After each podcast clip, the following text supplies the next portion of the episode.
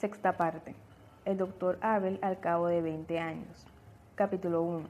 Cuando el doctor Abel se iba al balneario para someterse a tratamiento, su hermosa mujer tenía lágrimas en los ojos. Las tenía, por una parte, por compasión. Abel padecía desde hacía algún tiempo ataques de vesícula, y ella hasta entonces nunca la había visto sufrir, pero las tenía también porque las tres semanas de separación que le esperaban habían despertado en ella dolorosos celos. ¿Cómo? ¿Acaso una actriz como ella, admirada y hermosa, tantos años más joven, tener celos de un señor mayor que en los últimos meses no salía de casa sin llevar en el bolsillo el frasco de tabletas contra los dolores que le atacaban a traición? Era así y no se sabe por qué le ocurría. Tampoco lo sabía muy bien el doctor Abel, porque también a él le había dado ella la impresión de ser una mujer que dominaba la situación sin que nada pudiera afectarla. Precisamente por eso le encantó cuando, hace unos años, la conoció más de cerca y descubrió su sencillez, su apego al hogar y su inseguridad. Fue curioso, incluso después de casarse, la actriz tampoco tomó para nada en cuenta la superioridad que le daba su juventud. Estaba hechizada por el amor y por el terrible prestigio erótico de su marido, de modo que seguía pareciéndole huidizo e inalcanzable. Y, aunque él, con infinita paciencia y total sinceridad, le explicaba a diario que no había ni habría jamás ninguna otra que la aventajase, tenía dolorosos y salvajes celos de él. Solo su natural nobleza le permitía mantener tapada la olla en la que se cocía aquel feo sentimiento, que así hervía con mayor rapidez y la hacía sufrir aún más. Abel se daba cuenta de todo. A veces se enternecía, a veces se enfadaba, a veces todo aquello le fatigaba, pero como quería a su mujer, hacía todo lo posible por aliviar sus sufrimientos. También en esta ocasión procuró ayudarla. Exageraba tremendamente sus dolores y la gravedad de su estado de salud, porque sabía que el temor que le producía la enfermedad de él era para ella reconfortante y placentero, mientras que el miedo que le producía su salud, llena de infidelidades y misterios, la destrozaba. Con frecuencia hablaba de la doctora Francisca, que iba a atenderle en el balneario.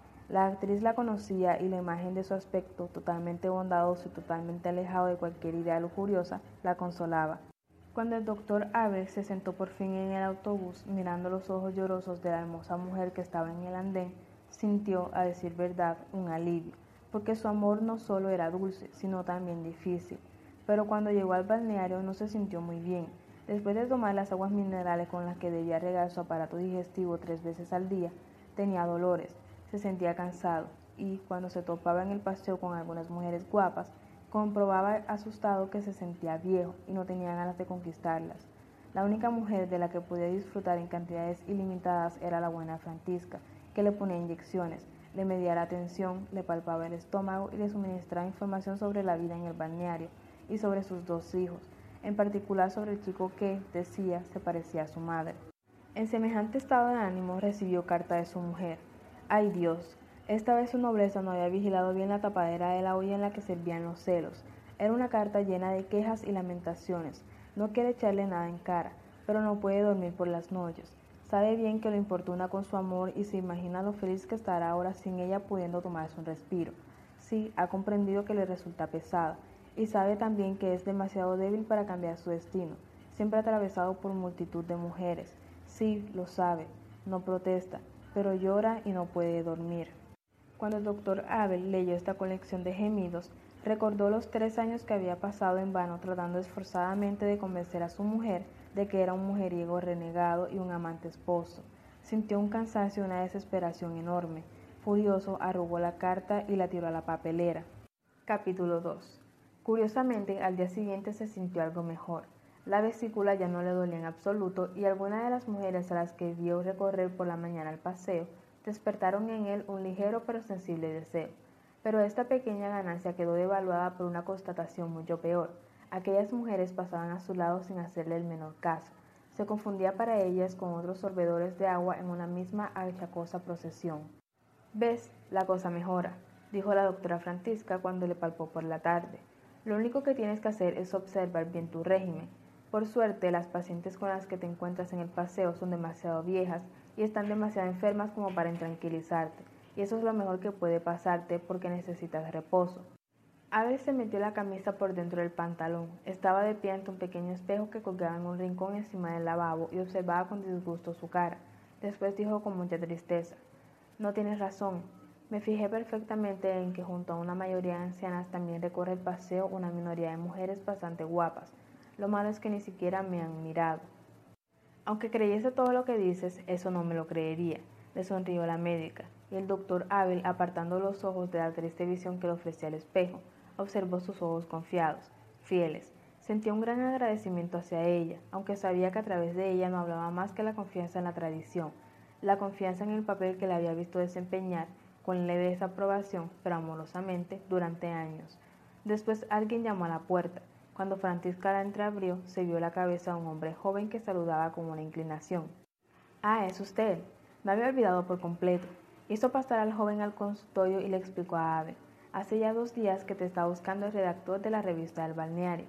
El joven empezó a pedir excusas por importunar al señor doctor en situación tan delicada, empleando toda su verborria y tratando, por desgracia en un modo forzado y desagradable, de encontrar un tono gracioso. El señor doctor no debía enfadarse con la doctora por haberle traicionado, porque el redactor hubiera dado igualmente con él, aunque fuera en la bañera del agua carbonatada. Y tampoco debía enfadarse el señor doctor con él por su atrevimiento, porque esta es una cualidad indispensable para la profesión periodística y sin ella no se ganaría la vida. Después se puso a hablar de la revista ilustrada que edita una vez al mes el balneario, y explicó que en cada número suele haber una conversación con algún paciente importante que esté tomando las aguas en esos días. Le puso como ejemplo varios nombres, uno de los cuales pertenecía a un miembro del gobierno, otro a una cantante y otro a un jugador de hockey. Ya ves, dijo Francisca, las mujeres guapas no manifestaron interés por ti en el paseo, pero en cambio llamas la atención de los periodistas. Es una terrible decadencia, dijo Abel. De todos modos, le agradó haber despertado aquel interés, le sonrió al redactor y rechazó su oferta con una insinceridad enternecedoramente visible. Yo no soy miembro del gobierno, ni jugador de hockey, y aún menos cantante famoso. No quiero despreciar mis investigaciones científicas, pero eso les interesa más a los especialistas que al público en general. Pero si yo no quiero hacerle una entrevista a usted, eso ni siquiera se me pasó por la cabeza, respondió el joven con inmediata sinceridad. Quisiera hacérsela a su mujer. He oído que iba a venir a visitarla al balneario. En ese caso, está mejor informado que yo, dijo Abel con bastante frialdad. Volvió a acercarse al espejo y se miró a la cara, que no le gustó.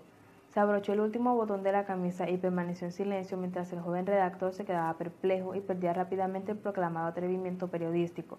Le pidió disculpas a la médica, le pidió disculpas al doctor y se alegró de poder marcharse. Capítulo 3. El redactor era más alocado que tonto.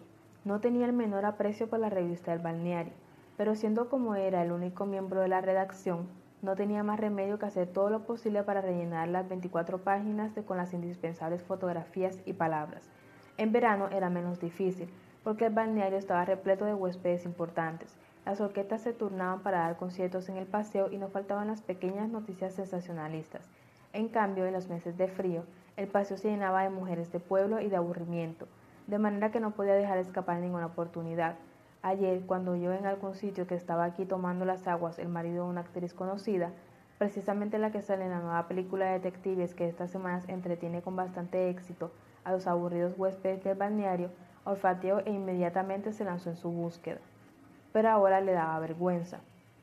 Siempre se había sentido inseguro y por eso siempre dependía servilmente de las personas con las que se relacionaba, en cuyas opiniones y miradas trataba de averiguar con temor cómo era y cuánto valía.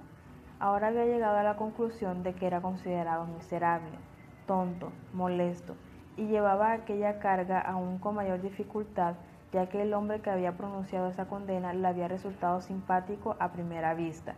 Por eso, perseguido por la incertidumbre, volvió a llamar ese mismo día por teléfono a la doctora para preguntarle quién era en realidad el marido de aquella actriz y enterarse de que no solo era un médico de renombre, sino además un hombre muy famoso, ¿Es que el redactor nunca había oído hablar de él?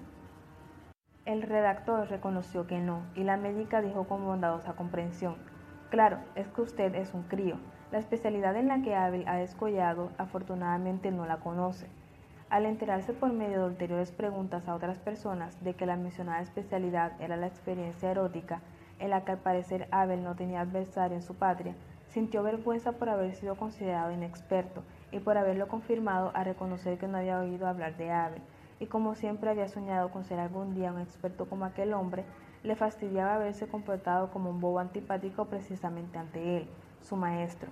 Repasó en su memoria su charlatanería, sus chistecillos estúpidos, su falta de tacto, y coincidió humildemente con la justicia del castigo que el maestro le había impuesto con su silencioso rechazo y su ausente mirada al espejo. La ciudad donde está el balneario y en la que tiene lugar esta historia no es grande, y la gente suele encontrarse varias veces al día, queriendo o sin querer. Así pues, no le fue difícil al redactor ver al hombre en quien pensaba. Era media tarde y bajo las columnas del paseo daba vueltas lentamente una multitud de enfermos de la vesícula. El doctor Abel sorbía de un cuenco de porcelana su agua maloliente y ponía bastante mala cara. El joven redactor se acercó a él y empezó a disculparse de un modo confuso. No había tenido la menor idea, dijo, de que el marido de la conocida actriz era precisamente él, el doctor Abel y no otro Abel. En Bohemia hay muchos Abel, dijo y desgraciadamente el redactor no había relacionado al marido de la actriz con el célebre doctor del que por supuesto el redactor había oído hablar hace mucho tiempo, y no solo en tanto que médico de renombre, sino, si puede permitirse decirlo, también como protagonista de las más diversas historias y anécdotas. No hay motivos para ocultar que al doctor Abel en su mal humor le agradó oír las palabras del joven, y en particular las referidas a su fama, de la que Abel sabía perfectamente que estaba sometida a las leyes del envejecimiento y la desaparición, como el propio ser humano. No tiene por qué disculparse, le dijo al joven y, al ver su perplejidad, lo cogió suavemente del brazo, haciendo que le acompañara en su recorrido por el paseo. No vale la pena hablar de eso, lo consoló, pero él mismo comentaba con agrado sus disculpas y hasta preguntó varias veces, ¿así que ha oído usted hablar de mí? poniendo siempre una sonrisa de felicidad. Sí, asentía con empeño el redactor, pero no me imaginaba que fuera usted así. ¿Y cómo me imaginaba? preguntó el doctor Abel con sincero interés, y al ver que el redactor balbuceaba algo sin saber qué decir, afirmó con nostalgia. Ya sé, a diferencia de nosotros mismos, los personajes de las historias, las leyendas o las anécdotas están hechos de un material que no sufre deterioros de la vejez.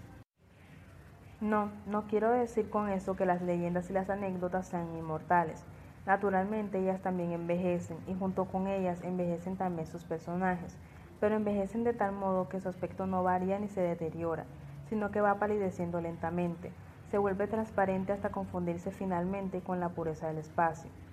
Así se difuminará alguna vez el señor Cohen, el de las anécdotas judías, y también Abel el coleccionista, pero lo mismo sucederá con Moisés y con Palas Atenea o con San Francisco de Asís, sin embargo, tenga en cuenta que junto con San Francisco también palidecerán lentamente los pájaros que se posan sobre sus hombros, el chucho que se frota contra su pierna, y hasta el olivo que le da sombra, que todo su paisaje se volverá transparente junto con él, y que junto a él se irá convirtiendo lentamente en un reconfortante azul celeste, mientras nosotros, querido amigo, desaparecemos ante un colorido paisaje de fondo que nos hace burla, y a la vista una vivificante juventud que nos hace burla. Las palabras de Abel dejaron al joven confuso y entusiasmado, y los dos siguieron paseando durante largo rato mientras oscurecía la tarde. Al despedirse, Abel afirmó que ya estaba cansado de guardar dieta y que al día siguiente le gustaría cenar como una persona. Le preguntó al redactor si quería hacerle compañía. Por supuesto quería. Capítulo 4. No se lo diga a la doctora, dijo Abel tras sentarse a la mesa frente al redactor y coger la carta. Pero tengo una concepción particular del régimen. Evito estrictamente todas las comidas que no me gustan. Después le preguntó al joven si quería tomar un aperitivo. El redactor no estaba acostumbrado a tomar aperitivo antes de comer y, como no se le ocurrió otra cosa, dijo, un vodka. El doctor Abel puso cara de disgusto. El vodka huele a alma rusa.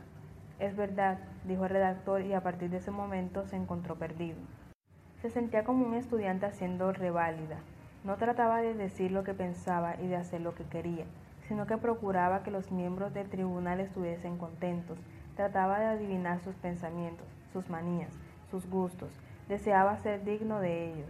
No hubiera admitido para nada del mundo que sus cenas solían ser elementales y malas, y que no tenía la menor idea del tipo de vino que correspondía a cada tipo de carne. Y el doctor Abel le torturaba sin darse cuenta al consultar permanentemente con él antes de elegir la entrada, el primer plato, el vino y el queso.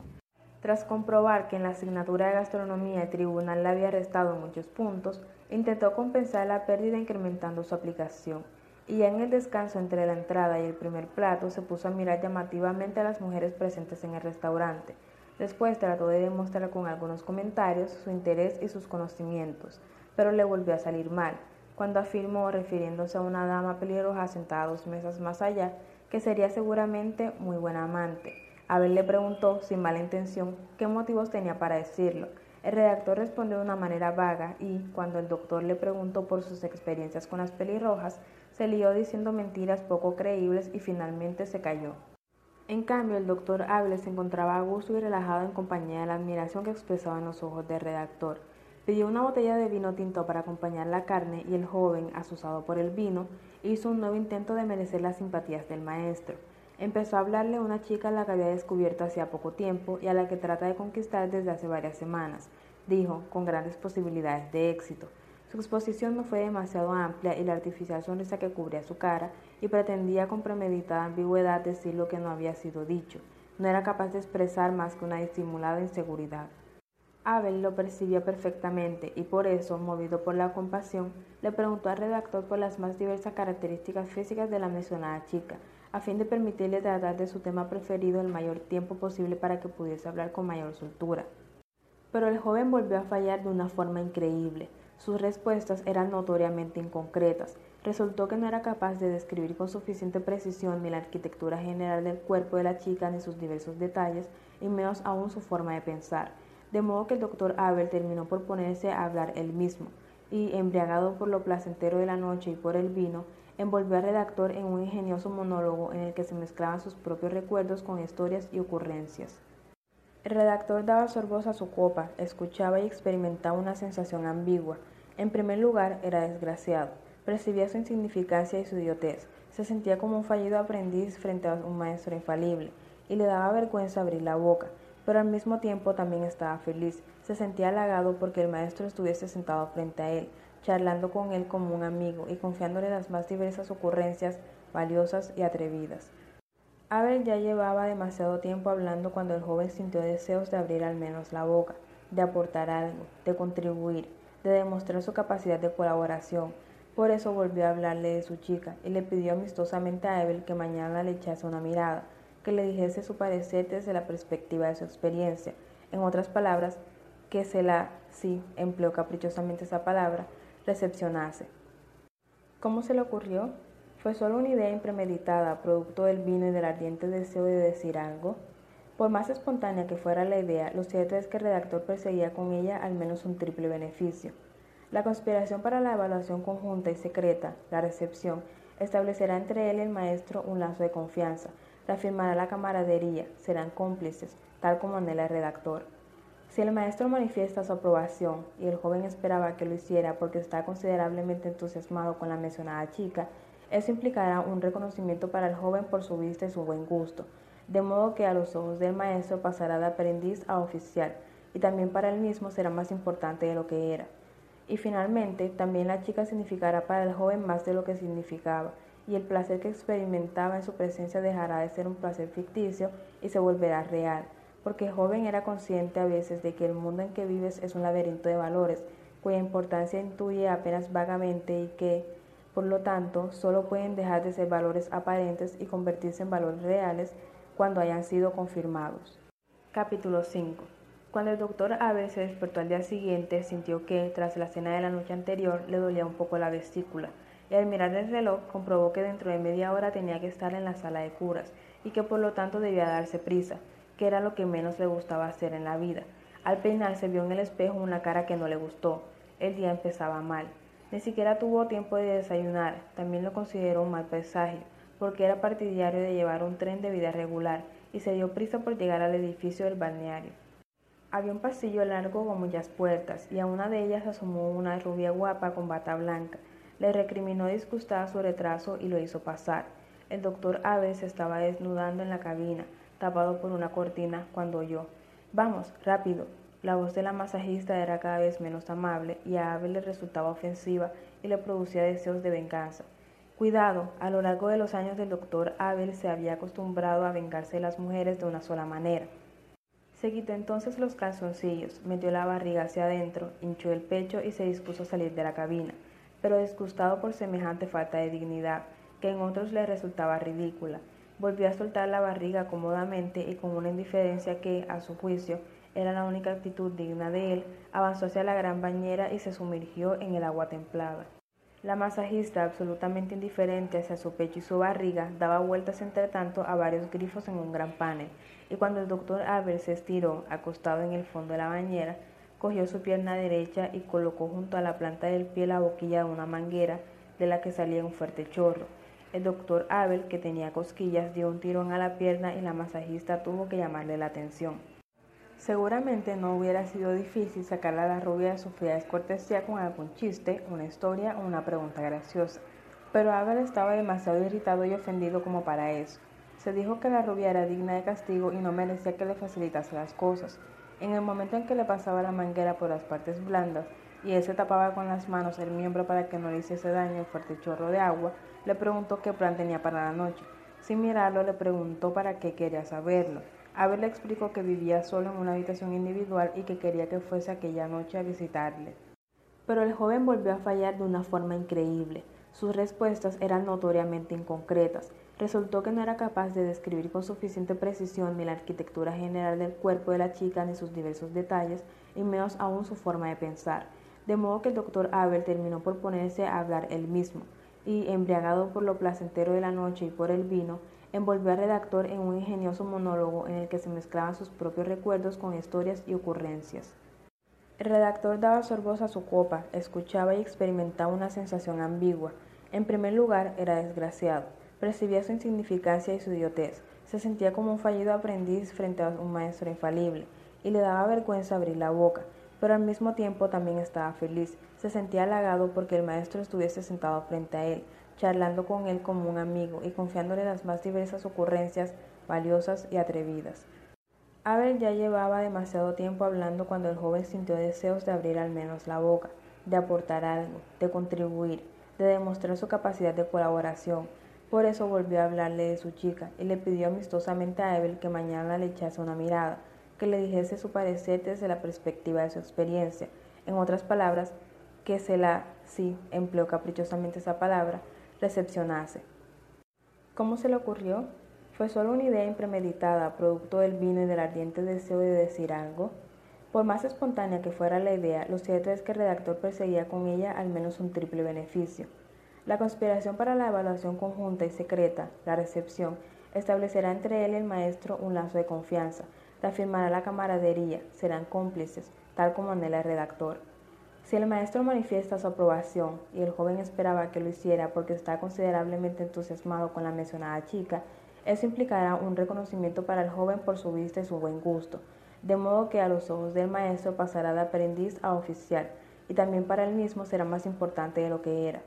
Y finalmente, también la chica significará para el joven más de lo que significaba, y el placer que experimentaba en su presencia dejará de ser un placer ficticio y se volverá real, porque el joven era consciente a veces de que el mundo en que vives es un laberinto de valores, cuya importancia intuye apenas vagamente y que, por lo tanto, solo pueden dejar de ser valores aparentes y convertirse en valores reales cuando hayan sido confirmados.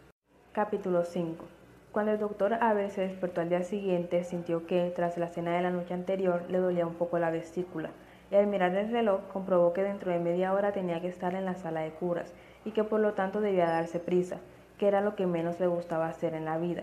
Al peinarse vio en el espejo una cara que no le gustó. El día empezaba mal. Ni siquiera tuvo tiempo de desayunar. También lo consideró un mal presagio, porque era partidario de llevar un tren de vida regular y se dio prisa por llegar al edificio del balneario. Había un pasillo largo con muchas puertas y a una de ellas asomó una rubia guapa con bata blanca. Le recriminó disgustada su retraso y lo hizo pasar. El doctor Aves se estaba desnudando en la cabina tapado por una cortina, cuando oyó Vamos, rápido. La voz de la masajista era cada vez menos amable y a Abel le resultaba ofensiva y le producía deseos de venganza. Cuidado, a lo largo de los años del doctor Abel se había acostumbrado a vengarse de las mujeres de una sola manera. Se quitó entonces los calzoncillos, metió la barriga hacia adentro, hinchó el pecho y se dispuso a salir de la cabina, pero disgustado por semejante falta de dignidad, que en otros le resultaba ridícula, Volvió a soltar la barriga cómodamente y con una indiferencia que, a su juicio, era la única actitud digna de él, avanzó hacia la gran bañera y se sumergió en el agua templada. La masajista, absolutamente indiferente hacia su pecho y su barriga, daba vueltas entre tanto a varios grifos en un gran panel, y cuando el doctor Abel se estiró, acostado en el fondo de la bañera, cogió su pierna derecha y colocó junto a la planta del pie la boquilla de una manguera de la que salía un fuerte chorro. El doctor Abel, que tenía cosquillas, dio un tirón a la pierna y la masajista tuvo que llamarle la atención. Seguramente no hubiera sido difícil sacarle a la rubia de su fría descortesía con algún chiste, una historia o una pregunta graciosa, pero Abel estaba demasiado irritado y ofendido como para eso. Se dijo que la rubia era digna de castigo y no merecía que le facilitase las cosas. En el momento en que le pasaba la manguera por las partes blandas y él se tapaba con las manos el miembro para que no le hiciese daño el fuerte chorro de agua, le preguntó qué plan tenía para la noche. Sin mirarlo, le preguntó para qué quería saberlo.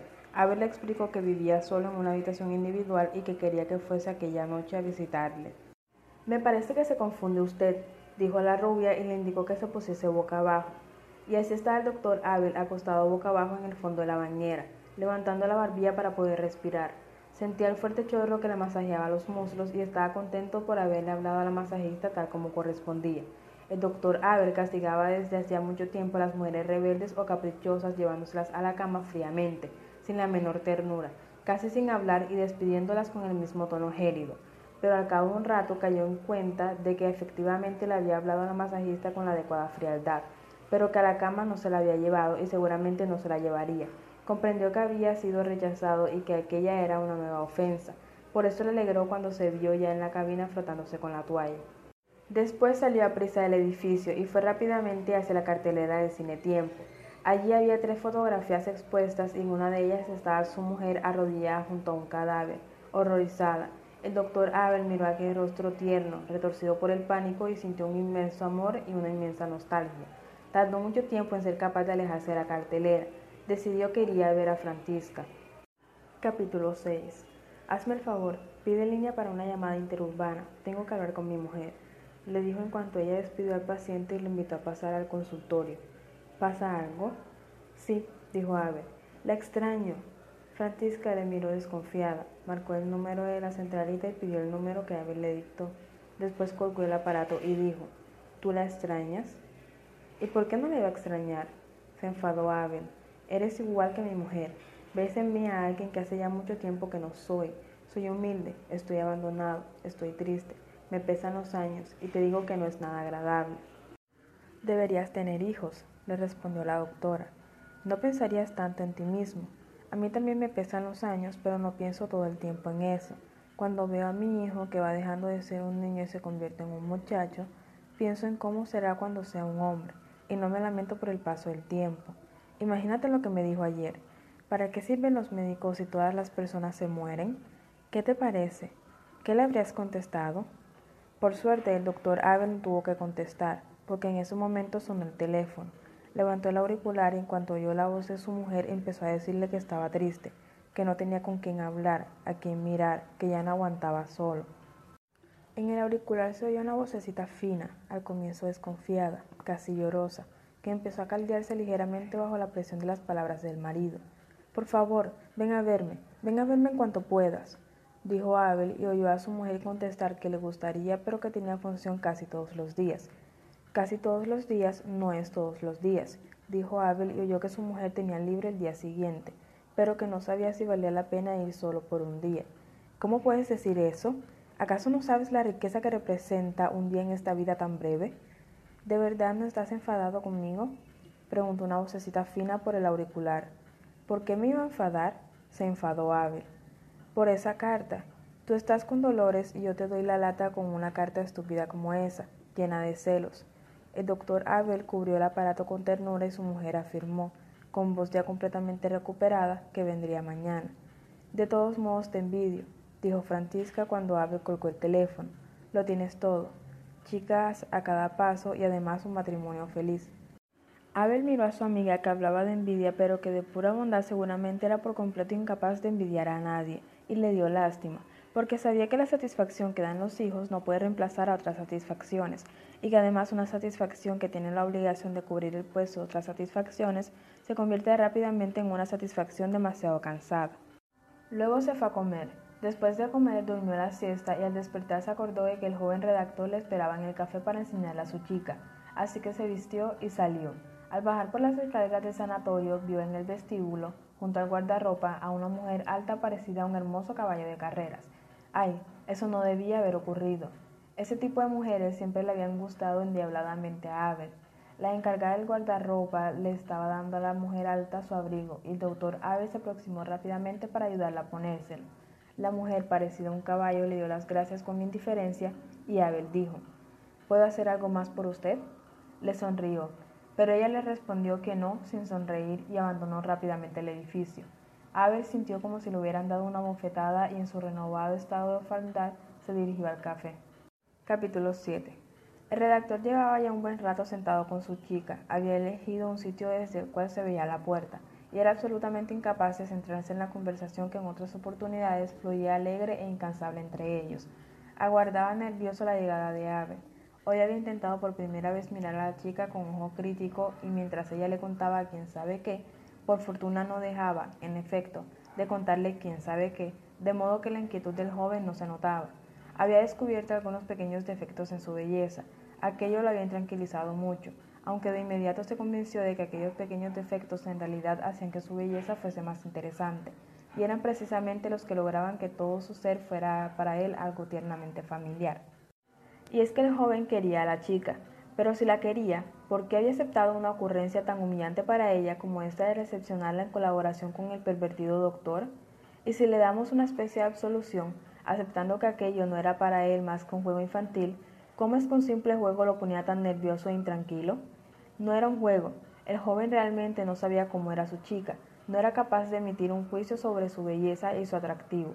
¿Acaso era tan ingenuo y absolutamente inexperto que no diferenciaba una chica guapa de una fea? No, el joven no era tan inexperto. Había entablado ya relaciones con un par de mujeres y había tenido con ellas más de un lío pero siempre se había fijado mucho más en sí mismo que en ellas. Fíjense, por ejemplo, en este curioso detalle. El joven recuerda perfectamente la ropa que llevaba con cada una de esas mujeres. Sabe que en tal o cual ocasión llevaba unos pantalones excesivamente anchos y que sufría sabiendo que le quedaban mal. Sabe que en otra ocasión tenía puesto un suéter blanco con el que se sentía como un elegante deportista, pero no tiene la menor idea de cómo iban vestidas sus amigas. Sí, es curioso, en el transcurso de sus breves relaciones llevaba a cabo ante el espejo prolongados y detallados estudios de sí mismo, mientras que a sus compañeras femeninas solo las percibía de forma global, en conjunto. Era mucho más importante para él en la forma que lo veían los ojos de su acompañante que la impresión que su acompañante le causaba a él. Esto no significa que no le importara que la chica con la que salía fuera guapa o no, le importaba, porque no solo era visto por los ojos de su acompañante, sino que los dos juntos eran vistos y valorados por los ojos de otros los ojos del mundo, y a él le importaba mucho que el mundo le estuviese satisfecho de su chica, porque sabía que, al valorarla a ella, se valoraba su elección, su buen gusto, su nivel, se le valoraba, por tanto, a él mismo. Pero precisamente por tratarse de la valoración de otros, no confiaba demasiado en sus propios ojos, sino que hasta ahora le había bastado con prestar oído a la voz de la opinión general e identificarse con ella. Pero ¿cómo se podía comparar la voz de la opinión general con la voz de un maestro y un experto? El redactor miraba impaciente hacia la puerta y, cuando por fin vio a Abel entrar por la puerta de cristal, puso cara de sorpresa y le dijo a la chica que por pura casualidad acababa de entrar un hombre excepcional al que quería hacerle, dentro de unos días, una entrevista para su revista. Se levantó a saludar a Abel y lo condujo hacia la mesa. La chica, tras una breve interrupción para las presentaciones, volvió pronto a encontrar el hilo de su ininterrumpido paloteo y continuó hablando. El doctor Abel, rechazado diez minutos antes por la mujer parecida a un caballo de carreras, miraba a la chiquilla habladora y se hundía cada vez más en su mal humor. La chiquilla no era una belleza, pero era bastante simpática, y no cabe duda de que el doctor Abel, del que se decía que era como la muerte y arramplaba con todo, la habría aceptado en cualquier momento y además muy a gusto. Tenía varios rasgos que presentaban una particular ambigüedad estética. Tenía sobre la nariz un pequeño rosetón de pecas doradas, lo cual podía ser visto como un defecto en la blancura de la piel, pero también, por el contrario, como un encanto natural. Era muy frágil, lo cual podía interpretarse como una insuficiente adecuación a las proporciones femeninas ideales, pero también, por el contrario, como la excitante finura de una mujer que sigue siendo niña. Era enormemente habladora, lo cual podía ser interpretado como molesta charlatanería, pero también, por el contrario, como una ventajosa cualidad que le permitía a su acompañante dedicarse sin ser advertido a sus propios pensamientos, siempre a cubierto bajo la bóveda de sus palabras. El redactor observaba en secreto y angustiado la cara del doctor, y como le parecía que estaba peligrosamente y para sus esperanzas negativamente reconcentrada, llamó al camarero y pidió tres coñacs. La chica dijo que no bebería y después se dejó convencer al cabo de una larga discusión acerca de que podía y debía beber. El doctor Abel advertía consternado que aquel ser estéticamente ambiguo, que manifestaba con un río de palabras toda la simplicidad de su vida interior, habría sido con toda probabilidad su tercer fracaso del día, porque él, el doctor Abel, otrora poderoso como la muerte, ya no es el que era. El camarero trajo después el coñac. Los tres levantaron sus copas para el brindis y el doctor Abel miró a los ojos azules de la chica como a los ojos adversos de alguien que no le pertenecería. Al comprender plenamente que aquellos ojos eran sus enemigos, les atribuyó su enemistad y de pronto vio ante sí a un ser estéticamente unívoco, la chiquilla enfermiza, con la cara manchada por la suciedad de las pecas, insoportablemente charlatana. Pese a que esa transformación reconfortara a Abel y a que también lo reconfortaran los ojos del joven, que pendían de él con angustiada incertidumbre, eran dos alegrías demasiado pequeñas en comparación con la profundidad del mal humor que le traspasaba, Abel pensó que no debía prolongar aquel encuentro que no le proporcionaba felicidad alguna. Por eso tomó rápidamente la palabra, les dijo al joven y a la chiquilla un par de frases ingeniosas, expresó luego su satisfacción por haber podido pasar con ellos un rato agradable, aseguró que tenía prisa y se despidió. Cuando Abel había llegado ya a la puerta de cristal, el joven se llevó la mano a la frente y le dijo a la muchacha que había olvidado por completo fijar con el doctor la fecha para la entrevista. Salió apresuradamente del café y alcanzó a Abel en la calle. Bueno, ¿qué le parece? preguntó. Abel miró largamente a los ojos del joven, cuya rendida impaciencia le producía una sensación de calidez. En cambio, al redactor el silencio de Abel lo dejó congelado, de modo que empezó a retroceder ya por adelantado. Ya sé que no es una belleza, Abel dijo. No, no es una belleza. El redactor agachó la cabeza. Habla un poco de más, pero aparte de eso es agradable. Sí, es una chica realmente agradable, dijo Abel, pero agradable también puede serlo un perro, un canario o un patito que pasea por el patio. De lo que se trata en la vida no es, querido amigo, de conquistar la mayor cantidad posible de mujeres, porque ese es un éxito demasiado superficial. Se trata más bien de cultivar las exigencias que uno mismo se plantea, porque en ellas se refleja la medida de su propio valor. Recuerda, amigo, que el buen pescador devuelve los peces pequeños al agua.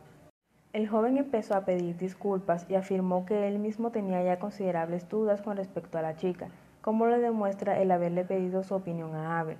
No es nada, dijo Abel, no se preocupe por eso.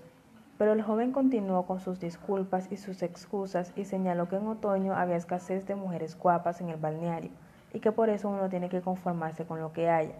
En eso no estoy de acuerdo con usted, lo rechazó Abel.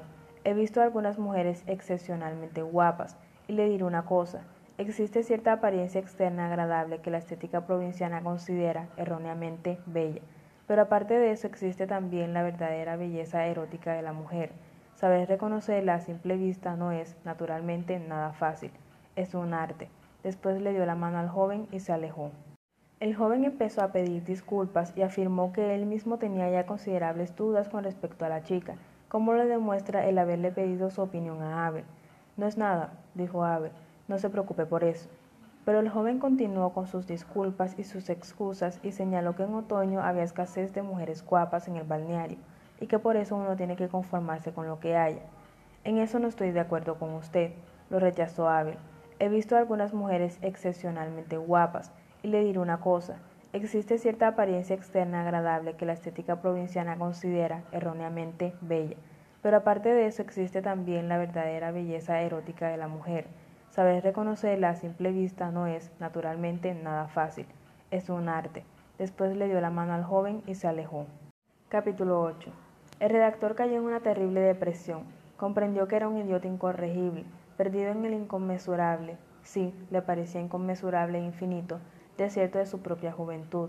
Se dio cuenta de que había merecido la reprobación del doctor Abel, y no le cabía la menor duda de que su chica era vulgar, insignificante y fea.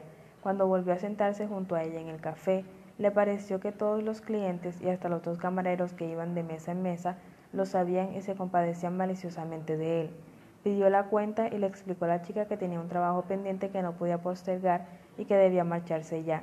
La chiquilla se puso triste y al joven se le encogió el corazón, pese a saber que como buen pescador la estaba devolviendo al agua, en lo más profundo de su alma, secreta y vergonzosamente, seguía queriéndola. Tampoco en la mañana siguiente trajo luz alguna a su fúnebre humor, y cuando vio al doctor Abel atravesando la plaza del balneario en dirección a donde él estaba, acompañado por una elegante mujer, sintió una envidia casi dolorosa. Aquella mujer era casi escandalosamente hermosa y el humor del doctor Abel, que enseguida le saludó con un alegre gesto, casi escandalosamente eufórico, de tal manera que el redactor, ante su luminosa presencia, se sintió aún más desgraciado.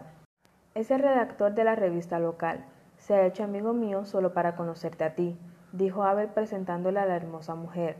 Cuando se dio cuenta de que estaba ante él la mujer a la que conocía de verla en el cine, su inseguridad se hizo aún mayor. Abel le obligó a pasear con ellos y el redactor, como no sabía qué decir, empezó a exponer su proyecto periodístico y lo amplió con una nueva ocurrencia. Podía ser para la revista una entrevista con los dos esposos juntos. Pero querido amigo, le reprochó Abel, las conversaciones que hemos tenido han sido agradables y, gracias a usted, incluso interesantes. Pero ¿para qué íbamos a publicarlas en una revista destinada a enfermos de vesícula y propietarios de úlcera de duodeno? Ya me imagino cómo habrán sido esas conversaciones, sonrió la señora Avlova. Hemos estado hablando de mujeres, dijo el doctor Abel. Encontré para este tema en el redactor a un excelente compañero de debates, al luminoso amigo de mis desapacibles días. La señora Avlova se dirigió al joven. ¿No le aburrió? El redactor estaba encantado de que el doctor lo hubiese llamado su luminoso amigo, y su envidia empezó nuevamente a mezclarse con una agradecida entrega. Afirmó que más bien había sido él quien probablemente había aburrido al doctor. Es perfectamente consciente de su inexperiencia y de lo poco interesante que resulta, y hasta de su insignificancia, añadió. Ay, querido, rió la actriz, la de los faroles que te habrás tenido que echar. No es verdad, defendió el redactor al doctor Abel. Es que usted no sabe, estimada señora, lo que es una ciudad pequeña, lo que es vivir aquí, en el Quinto Pino. Pero si es precioso, protestó la actriz. Claro, para usted que ha venido a pasar un rato, pero yo vivo aquí y aquí me quedaré. Siempre la misma gente, todos piensan lo mismo y lo que piensan no son más que superficialidades y tonterías. Quiera o no, tengo que llevarme bien con ellos y ni siquiera me doy cuenta de que poco a poco me voy adaptando a ellos me horroriza pensar que puedo convertirme en uno de ellos. Me horroriza pensar en llegar a ver al mundo con la misma miopía que ellos. El redactor hablaba con creciente ímpetu y a la actriz le parecía oír en sus palabras el soplo de la eterna protesta de la juventud. Aquello despertó su interés, aquello la entusiasmó y dijo, No debe adaptarse, no debe. No debo, asintió el joven. El doctor ayer me abrió los ojos. Cueste lo que cueste, tengo que salir del círculo vicioso de este ambiente el círculo vicioso de esta pequeñez, de esta medianía. Salir, repitió el joven, salir. Estuvimos hablando, le explicó Abel a su mujer, de que la sensibilidad vulgar de las provincias crea un falso ideal de belleza que es esencialmente no erótico y hasta antierótico, mientras el verdadero encanto erótico y explosivo no es percibido por esta sensibilidad. Pasan a nuestro lado mujeres capaces de arrastrar a un hombre hasta las más vertiginosas aventuras de los sentidos y nadie las ve. Capítulo 9. Le tomas el pelo a la pobre gente, le dijo la actriz a su marido cuando se despidieron del redactor.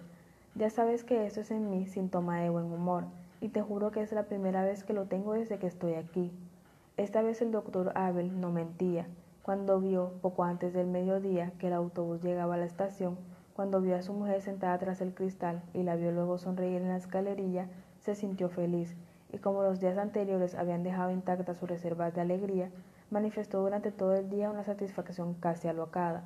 Recorrieron juntos el paseo, mordisquearon obleas dulces, visitaron a Francisca para recibir información fresca sobre las más recientes frases de su hijo, dieron con el redactor el paseo descrito en el capítulo anterior y se rieron de los pacientes que paseaban por las calles por motivos de salud. Con tal motivo, el doctor Ave se dio cuenta de que algunos viandantes miraban fijamente a la actriz, se giró y comprobó que se detenían y seguían mirándolos. Te han descubierto, dijo Abel. Aquí la gente no tiene nada que hacer y asiste apasionadamente al cine. ¿Te molesta? Le preguntó la actriz, para quien la popularidad que le daba su profesión era algo de lo que en algún momento se sentía culpable. porque anhelaba, como todos los verdaderos enamorados, un amor callado y oculto. Al contrario, dijo Abel y se rió.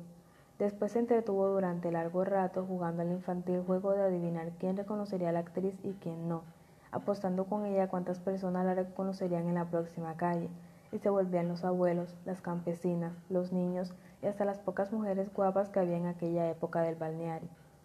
Abel, que había pasado los últimos días en una humillante invisibilidad, estaba agradablemente complacido por la atención que despertaban y deseaba que los rayos de interés cayesen también, en la mayor medida posible, sobre él. Por eso rodeaba a la actriz por la cintura, se inclinaba hacia ella, le susurraba al oído las más diversas palabras tiernas o lascivas, de modo que ella también, como recompensa, se apretaba contra él y elevaba hacia él sus alegres ojos. Y bajo tantas miradas, Abel sentía que era otra vez visible, que sus borrosos rasgos se hacían expresivos y notorios, y sentía otra vez orgullosamente satisfecho de su cuerpo, de su manera de andar, de su ser. Mientras vagaban así por la calle principal, enlazados como dos amantes mirando los escaparates, Abel vio en una tienda de artículos de casa a la masajista rubia que tan mal la había tratado ayer. La tienda estaba vacía y ella charlaba con la vendedora. Ven, le dijo a su sorprendida mujer, eres la mejor persona del mundo, quiero hacerte un regalo. Y la cogió de la mano y la condujo a la tienda. Las dos mujeres que estaban de charla se callaron. La masajista miró largamente a la actriz, después brevemente a Abel, otra vez más a la actriz y otra vez a Abel. Abel registró aquello con satisfacción, pero sin dedicarle ni una mirada, examinó rápidamente la mercancía expuesta. Vio cornamentas, bolsos, escopetas, prismáticos, bastones, bozales para perros. ¿Qué desea? le preguntó la dependienta. Un momento, dijo Abel. Por fin vio bajo el cristal del mostrador unos silbatos negros. Le indicó que le enseñara uno. La vendedora se lo dio. A veces llevó el silbato a la boca, silbó, después lo examinó desde todos los ángulos y volvió a silbar suavemente. Estupendo. Le elogió a la dependienta y puso ante ella el billete de cinco coronas que le había sido solicitado. El silbato se lo entregó a su mujer. La actriz vio en el regalo el adorado infantilismo de su marido, su gamberrismo, su sentido para lo absurdo y le dio las gracias con una mirada hermosa, enamorada, pero a Abel le pareció poco. ¿Ese es todo tu agradecimiento por un regalo tan bonito? le susurró. Entonces la actriz le besó. Las dos mujeres no le quitaron los ojos de encima, ni siquiera mientras salían ya de la tienda. Y volvieron a vagar por las calles y el parque, mordisqueando obleas, tocando el silbato, sentándose en un banco y apostando cuántas personas se volverían para mirarlos. Por la noche, cuando entraban en el restaurante, casi chocaron con la mujer parecida a un caballo de carreras. Los miró sorprendida, largamente a la actriz, brevemente a Abel, otra vez a la actriz y cuando volvió a mirar a Abel le hizo involuntariamente una inclinación con la cabeza. Abel también inclinó la cabeza y después, inclinándose hasta el oído de su mujer, le preguntó en voz baja si le quería. La actriz lo miró con cara de enamorada y le hizo una caricia en la mejilla. Después se sentaron a la mesa, comieron con moderación porque la actriz vigilaba atentamente el régimen de Abel, bebieron vino tinto porque era lo único que Abel podía beber, y la señora Ablova se sintió enternecida, se inclinó hacia su marido, le cogió la mano y le dijo que aquel era uno de los días más bonitos de su vida. Le confesó que se había quedado muy triste al marcharse él. Le volvió a pedir perdón por aquella carta alocada, llena de celos, y le dio las gracias por haberla llamado para que viniese. Le dijo que hubiera valido la pena venir a verlo aunque solo fuera por un minuto. Después empezó a contarle que la vida con él era para ella una vida llena de intranquilidad e inseguridad, que era como si Abel estuviera eternamente escapándosele, pero que precisamente por eso cada día era para ella una vivencia nueva, un nuevo enamoramiento, un nuevo regalo. Después fueron a la habitación de Abel, que solo tenía una cama de la plaza, y la alegría de la actriz pronto llegó a su culminación. Capítulo 10 Dos días más tarde, el doctor Abel volvió de nuevo a someterse al masaje denominado subacuático y volvió a llegar un poco tarde porque, a decir verdad, jamás llegaba a tiempo a ninguna parte. Y de nuevo estaba allí la masajista rubia, solo que esta vez no le puso mala cara, sino que por el contrario le sonrió y le llamó doctor, de lo cual Abel dedujo que había ido a la oficina a leer su ficha o había preguntado por él. El doctor Abel registró aquel interés con satisfacción y empezó a desnudarse tras la cortina de la cabina. Cuando la masajista le comunicó que la bañera estaba llena, salió confiado con la barriga por delante y se sumergió con satisfacción en el agua. La masajista abrió uno de los grifos del panel y le preguntó si su mujer estaba aún en el balneario. Abel manifestó que no, y la masajista le preguntó si su mujer iba a volver a actuar en alguna película tan bonita como la anterior. Abel manifestó que sí, y la masajista le levantó la pierna derecha. Cuando el chorro de agua le hizo cosquillas en la planta del pie, la masajista sonrió y dijo que parecía que el doctor tenía un cuerpecito muy sensible. Después siguieron hablando y Abel comentó que el balneario era un aburrimiento. La masajista sonrió con picardía y dijo que estaba segura de que el doctor sabía ingeniárselas para no aburrirse. Y cuando se inclinó profundamente hacia él para pasarle la boquilla de la manguera por el pecho, y Abel elogió sus senos, cuya mitad superior se veía perfectamente desde su situación, la masajista respondió que seguramente el doctor ya los habría visto más bonitos. Todo aquello hizo pensar a Abel que, evidentemente, la breve presencia de su mujer le había transformado por completo los ojos de aquella encantadora y musculosa chica, que de pronto la había hecho adquirir gracia y encanto, y lo que era aún más importante, que el cuerpo de él era indudablemente para ella una oportunidad para entrar secretamente en confianza con la conocida actriz, para ponerse a la altura de aquella mujer famosa a la que todos se quedaban mirando. Abel comprendió que de pronto todo le estaba permitido, todo de antemano calladamente prometido. Pero, tal como suele suceder, cuando uno está contento, disfruta rechazando altanero las oportunidades que se le ofrecen, para reafirmarse en su placentera satisfacción. A Abel le bastaba por completo con que la muchacha rubia hubiera perdido su poco amable inaccesibilidad, con que pusiera voz dulce y ojos humildes, con que de esa forma se le estuviera ofreciendo indirectamente, y ya no la deseaba en absoluto. Después tuvo que ponerse boca abajo, sacando la barbilla del agua y dejando que el fuerte chorro recorriese de nuevo su cuerpo desde la nuca hasta los talones. Esta postura le parecía una postura religiosa de humildad y agradecimiento. Pensaba en su mujer, en lo hermosa que era, en cuanto la amaba y ella lo amaba a él, en que era su buena estrella que le hacía ganar a favor de la casualidad y de las muchachas musculosas.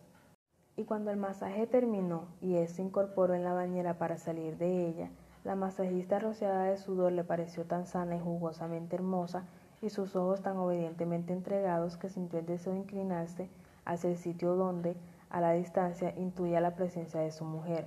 Le pareció que el cuerpo de la masajista estaba allí de pie sobre la gran mano de la actriz y que aquella mano se lo entregaba como un mensaje de amor, como un amoroso regalo, y de pronto le pareció que era una descortesía hacia su propia mujer rechazar aquel regalo, rechazar aquella tierna atención, por eso le sonrió a la sudorosa chica y le dijo que había decidido dedicarle la noche de hoy y que la esperaría a las siete junto a la fuente. La chica aceptó y el doctor Ave se cubrió con una gran toalla. Tras vestirse y peinarse, comprobó que estaba de un humor excelente. Tenía ganas de charlar y se detuvo en el consultorio de Francisca, a la cual también le vino bien su visita porque también ella estaba de excelente humor. Francisca le contó mil cosas, pero a cada rato volvía al tema que habían tocado en su último encuentro, Hablaba de su edad y sugería, con frases inconexas, que no hay que rendirse ante el paso de los años, que los años que se tienen no siempre son una desventaja y que es maravilloso sentir que uno ha comprobado que puede medirse con los más jóvenes. Y los hijos tampoco lo son todo, dijo sin venir a cuento. No, no es que no quiera a mis hijos, precisó. Tú sabes cuánto los quiero, pero no son lo único en el mundo. Las reflexiones de Francisca no se apartaron ni por un momento una abstracta vaguedad y a un incauto le hubiera parecido mera charlatanería. Pero Abel no era un incauto y percibió el contenido que se ocultaba tras la charlatanería. Llegó a la conclusión de que su propia felicidad no era más que un eslabón de una cadena de felicidades y, como su corazón deseaba el bien a los demás, su excelente humor se multiplicó por dos. Capítulo 11. Sí, el doctor Abel había adivinado. El redactor había ido en busca de la doctora el mismo día en que su maestro se la había elogiado. Al cabo de unas cuantas frases había descubierto dentro de sí misma una sorprendente audacia y le había dicho que le gustaba y que quería salir con ella. La doctora había tartamudeado asustada que era mayor que él y que tenía hijos. Eso había hecho que el redactor ganase confianza y que le sobrase locuacidad. Afirmó que la doctora tenía una belleza oculta, que es más importante que el aspecto vulgar de quienes suelen considerarse guapos. Elogió su manera de andar y dijo que parecían hablar sus piernas al andar. Y dos días más tarde, aquella misma noche en que el doctor Abel llegaba contento a la fuente junto a la que, ya a distancia, vio a su rubia musculosa, el redactor paseaba nervioso por su estrecha guardilla. Estaba casi seguro de tener éxito, pero precisamente por eso temía aún más que algún error o alguna casualidad lo estropease. A cada rato abría la puerta para mirar por la escalera hacia abajo, Por fin la vio. El cuidado con que la señora Francisca se había vestido y arreglado la distanciaba un tanto del aspecto cotidiano de la mujer con pantalones blancos y bata blanca. Al tembloroso joven le parecía que el encanto erótico de ella, hasta ahora solo intuido, se hallaba ahora ante él casi desvergonzadamente al desnudo, y eso hizo que se apoderara de él una respetuosa timidez. Para superarla, abrazó a la médica con la puerta aún abierta y empezó a besarla furiosamente. Aquello la asustó por lo imprevisto y le pidió que la dejase sentarse. La soltó, pero inmediatamente se sentó junto a sus piernas y de rodillas se puso a besarle las medias. Ella colocó su mano en la cabeza del joven y trató de apartarlo con suavidad. Fijémonos en lo que ella le decía. En primer lugar, repitió varias veces, tiene que ser bueno, tiene que ser bueno, prométame que será bueno. Cuando el joven le dijo, sí, sí, seré bueno, Mientras seguía avanzando con su boca por la áspera superficie, ella le dijo, no, no, eso no, eso no. Y cuando avanzó hasta llegar aún más arriba, empezó de pronto a tutearlo y afirmó, eres un salvaje, ah, eres un salvaje. Con aquella afirmación todo quedaba resuelto. El joven ya no encontró resistencia alguna, estaba extasiado, extasiado ante sí mismo, extasiado por la rapidez de su éxito, extasiado ante el doctor Abel, cuyo ingenio se hallaba allí con él y se introducía en él, extasiado ante la desnudez de la mujer que yacía debajo de él en un amoroso abrazo. Ansiaba ser un maestro, ansiaba ser un virtuoso, ansiaba demostrar sensualidad y agresividad. Se levantaba ligeramente por encima de la doctora, observaba con mirada salvaje su cuerpo yaciente y balbuceaba. Eres hermosa, eres preciosa, eres preciosa. La médica se cubrió el vientre con las dos manos y dijo, No te rías de mí, ¿Qué locuras dices? No me río de ti, eres preciosa. No me mires. Lo atrajo hacia sí para que no lo viera. Ya he tenido dos hijos, ¿sabes? ¿Dos hijos? El joven no entendía nada. Se me nota, no debes mirarme.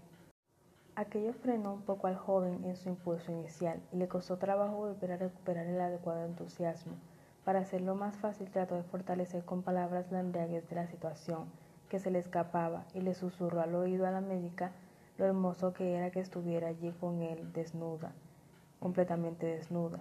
Eres amable, eres muy amable, le dijo a la médica. El joven siguió repitiendo sus palabras sobre la desnudez de la médica y le preguntó si también era excitante para ella estar allí desnuda con él. Eres un chiquillo, dijo la médica. Claro que es excitante. Pero al cabo de un momento añadió que ya la habían visto desnuda tantos médicos que ni siquiera la llamaba la atención. Más médicos que amantes. Río, y comenzó a hablar de lo difíciles que habían sido sus partos. Pero valió la pena, dijo por fin. Tengo dos hijos preciosos, preciosos, preciosos. El entusiasmo trabajosamente logrado por el redactor volvió a desaparecer. Tenía incluso la impresión de estar con la doctora en la cafetería, charlando y tomando una taza de té. Aquello lo puso furioso. Volvió a hacerle el amor con movimientos agresivos, tratando una vez más de atraerla hacia imágenes más sensuales. La última vez que fui a verte, ¿sabías que íbamos a hacer el amor? ¿Y tú? Yo quería, dijo el redactor. Quería tremendamente. Y puso en la palabra quería una inmensa pasión. Eres como mi hijo, rió junto a su oído a la médica. También lo quiere todo. Yo siempre le pregunto, ¿y no quieres también un reloj con surtidor de agua? Y así hicieron el amor. La señora Francisca quedó encantada con la conversación. Cuando después se sentaron en el sofá, desnudos y cansados, la médica le acarició el pelo al redactor y dijo, Tienes la cabecita como él. ¿Quién? Mi hijo. Siempre estás pensando en tu hijo, dijo el redactor en una tímida protesta. Ya sabes, dijo ella con orgullo, es el niño de su mamá, el niño de su mamá. Después ella se levantó y se vistió, y de pronto tuvo en aquella habitación de soltero la sensación de que era joven, de que era una chica jovencita y se sintió enloquecidamente bien. Al salir abrazó al redactor y los ojos los tenía húmedos de agradecimiento. Capítulo 12. Tras la hermosa noche llegó para Abel un hermoso día. Durante el desayuno cambió algunas palabras significativas con la mujer parecida a un caballo de carreras y a las diez, al volver el de las curas, lo esperaba en la habitación una afectuosa carta de su mujer. Después se fue a recorrer el paseo junto a la multitud de pacientes. Llevaba junto a la boca el cuenco de porcelana e irradiaba satisfacción. Las mujeres, que antes pasaban por su lado sin mirarlo, fijaban ahora la vista en él, así que la saludaba con ligeras inclinaciones. Al ver al redactor le hizo con alegría un gesto de bienvenida. Visité hoy por la mañana a la doctora y a juzgar por ciertos síntomas que no se le pueden escapar a un buen psicólogo, me parece que ha tenido usted éxito. No había nada que el joven deseara tanto como contárselo todo a su maestro, pero el desarrollo de los acontecimientos de la noche anterior le había dejado un tanto confuso. No estaba seguro de si había sido una noche tan cautivadora como debía haber sido, y por eso no sabía si una exposición precisa y verdadera le elevaría o le humillaría a los ojos de Abel. Dudaba acerca de lo que debía contarle y lo que no. Pero ahora, al ver el rostro de Abel radiante de felicidad y desvergüenza, no pudo hacer otra cosa que responderle en tono similar, alegre y desvergonzado, elogiando con palabras de entusiasmo a la mujer que Abel le había recomendado. Le contó cuánto le había gustado al verla por primera vez con ojos no provincianos. Le contó lo rápido que había aceptado ir a visitarle y la extraordinaria velocidad con la que se había apoderado de ella. Al plantearle el doctor Abel preguntas y subpreguntas para llegar a todos los matices de la materia analizada, el joven no pudo evitar acercarse cada vez más en sus respuestas a la realidad, hasta que por fin mencionó que, aunque estaba completamente satisfecho con todo, se había quedado, pese a todo, un tanto perplejo por la conversación que mantuvo con él la médica mientras hacían el amor. El doctor Abel se interesó mucho por aquello y convenció al redactor de que le repitiera detalladamente el diálogo, interrumpiendo su relato con gritos de entusiasmo. Excelente, eso es magnífico, es la eterna madraza. Y, amigo, qué envidia me da. En ese momento se detuvo ante los dos hombres la mujer parecida a un caballo de carreras. El doctor Abel le hizo una inclinación y la mujer le dio la mano.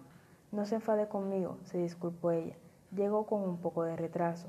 No es nada, dijo Abel. Lo estoy pasando estupendamente aquí con mi amigo. Tendrá que disculpar que acabemos nuestra conversación y sin soltarle la mano a la alta mujer, se dirigió al redactor. Querido amigo, lo que me ha contado supera todas mis previsiones. Comprenda usted que la mera diversión del cuerpo, si se queda exclusivamente encerrada en su mudez, es siempre fastidiosamente igual. Una mujer se parece en ella a la otra y todas caen en el olvido. Pero si nos lanzamos a las alegrías del amor es para recordarlas, para que sus puntos luminosos unan en una línea radiante nuestra juventud con nuestra vejez, para mantener nuestra memoria en una llama eterna. Y debe creerme, amigo, tan solo una palabra dicha en esta escena, la más corriente que existe, es capaz de iluminarla de tal modo que resulte inolvidable. Dicen de mí que soy un coleccionista de mujeres. En realidad soy mucho más un coleccionista de palabras. Créame que jamás olvidará la noche de ayer y considérese afortunado. Después le hizo con la cabeza un gesto de despedida y, cogiendo la mano a la mujer, parecida a un caballo, se alejó lentamente con ella por el paseo del balneario.